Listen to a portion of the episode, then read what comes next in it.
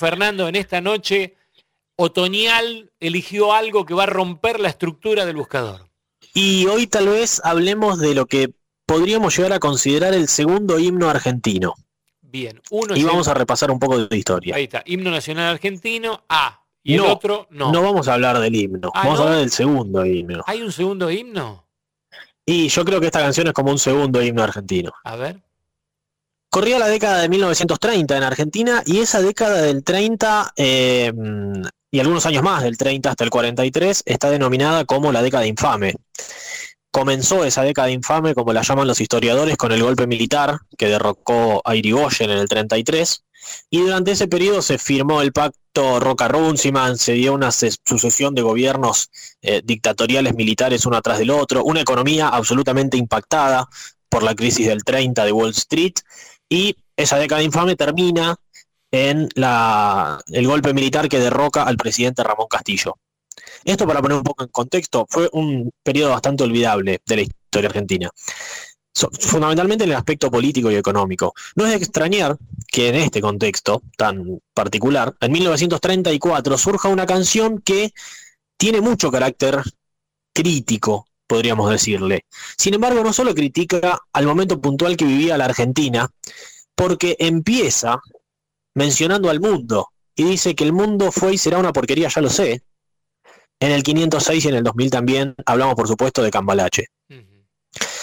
Cambalache fue compuesta por Enrique Santos Discépolo en 1934 para la película El alma del bandoneón que se estrenaría al año siguiente. Sin embargo, por pedido del propio Discépolo, fue cantado por primera vez como para probar la canción, a ver cómo pegaba la canción, unos meses antes, en el Teatro Maipo, por la cantante Sofía Bozán.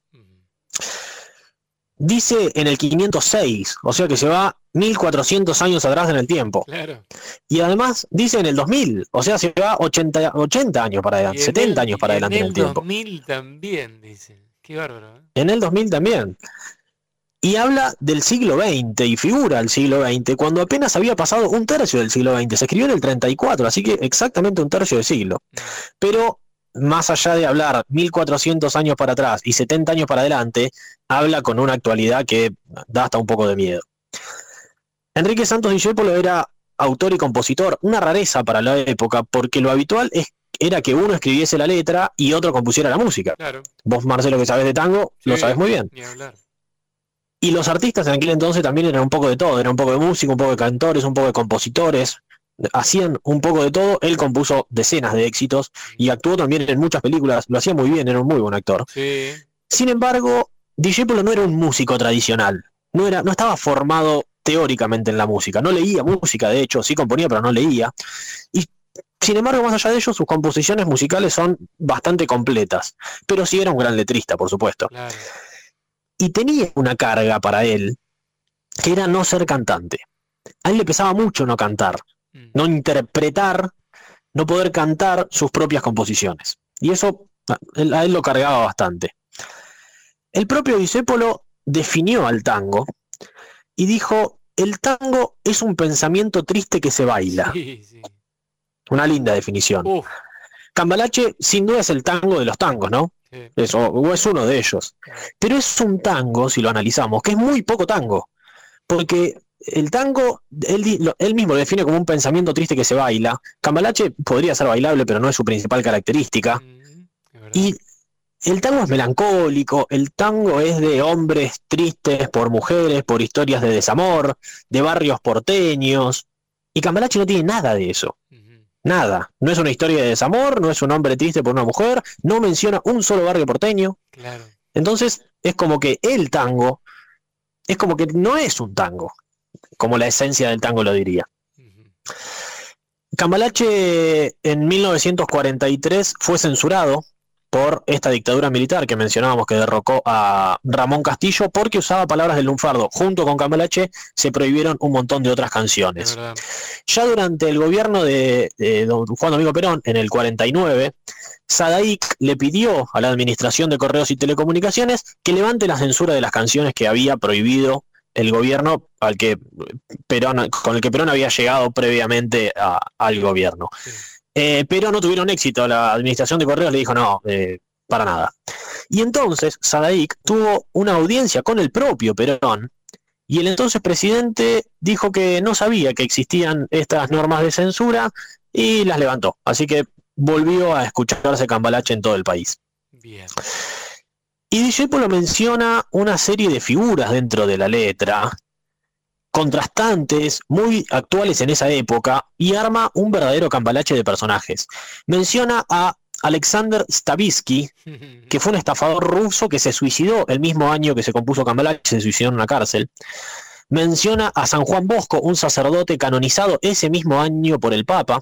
Menciona a Don Chicho. Don Chicho era Juan Galifi, verdaderamente que era un mafioso rosarino, que en dos años antes, en el 32, había sido procesado. Menciona a Primo Carnera, que era un boxeador eh, ítalo-argentino, que pesaba 125 kilos y un tiempito antes había sido campeón mundial en una pelea que se había dado en el Club Independiente de Avellaneda. Menciona a Napoleón y menciona a San Martín, así que hace una verdadera, un verdadero cambalache de personajes. Cambalache. Es un cambalache. Sí. Em, y habla de la Biblia y el calefón. Claro. ¿Y de dónde viene todo esto de la Biblia y el calefón? Antes en las casas había letrinas Luego había orinales o, o basilicas donde la gente hacía sus necesidades y se asomaba a la ventana, decía agua va y revoleaba todo por la ventana. y lentamente en las casas se empezaron a instalar baños. Baños chiquitos, solo con un inodoro y un lavamanos, muy pequeños. Y luego, con el correr de los años, empezaron a instalarse duchas. Y las duchas necesitaban calefones para calentar el agua que se ponían al lado de la ducha, no es como ahora que se ponen en otro lado de la casa, se ponían ahí, al ladito de la ducha. Y por aquel entonces existía ya una organización que se llamaba la Sociedad Bíblica, que se encargaba de difundir la Biblia protestante, como sigue haciendo hasta el día de hoy muchas entidades, para lo cual regalaba ejemplares de la Biblia. Muchos habitantes de aquella Buenos Aires aceptaban la Biblia regalada por los protestantes, pero ni mucho menos para leerla. ¿Por qué? Porque el papel higiénico era muy caro en aquel entonces. Y era un, y era un producto casi de lujo. Entonces, ¿qué hacían? Aceptaban estas Biblias que le regalaban la sociedad bíblica, le agujereaban una tapa, pasaban un alambre por ese agujero que habían hecho en la tapa y la dejaban colgando junto al calefón. de ahí viene la Biblia junto al calefón, ¿no? El cambalache también. Hay un montón de interpretaciones acerca de la Biblia y el calefón, y ni hablar de los posteriores significados que se le dio a ella. Creo que podríamos hablar toda la noche de la canción, pero va a ser mejor escucharla, ¿no? Pero ni hablar de Enrique Santos Discépolo. Cambalache son 273 palabras que, si las escuchamos bien, creo que no le erra en una coma. Hay un montón de versiones. Goyeneche, Libertad Lamarque, Tita Merelo, Caetano Veloso, León Gieco, Andrés Calamaro, Adriana Varela, Serrat y hasta la banda de rock metal Hermética han hecho versiones de esta canción. Pero creo, coincidiremos que la de Julio Sosa es la que vale la pena escuchar. Me pongo de pie para escuchar a Julio Sosa de Ernesto Santos Discépolo anunciar la voz. Cambalache, el segundo himno argentino.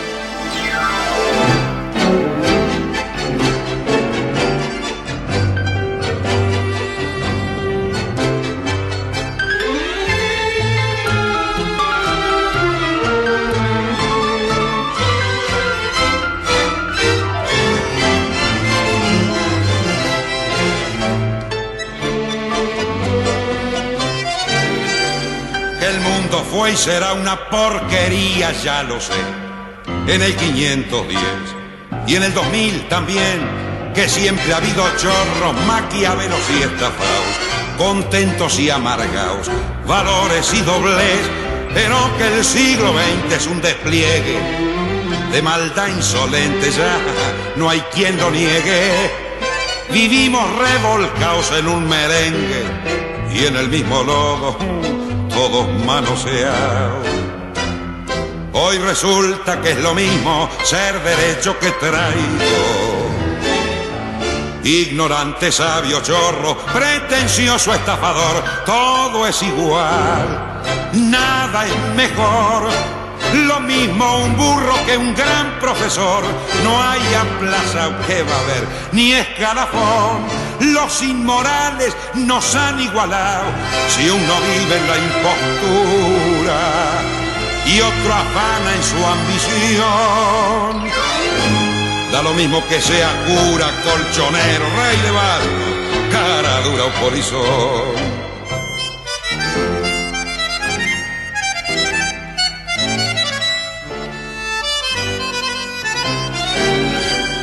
Falta de respeto, qué atropello a la razón. Cualquiera es un señor, cualquiera es un ladrón, mezclado con Toscanini, Escarface y Napoleón, Don Bosco y la Miñón, Carnera y San Martín, igual que en la vidriera irrespetuosa de los cambalaches, se ha mezclado la vida y herida por un sable sin remaches, ves llorar la Biblia un calefón. Siglo XX, cambalache problemático y febril. El que no llora no mama y el que no afana es un gil. Dale nomás, dale que va. Que allá en el horno se vamos a encontrar. No pienses más, sentate a un lado a nadie importa si naciste honrado, si es lo mismo el que labura, noche y día como un buey. Que el que vive de las minas, que el que mata, que el que cura, o está fuera de la ley.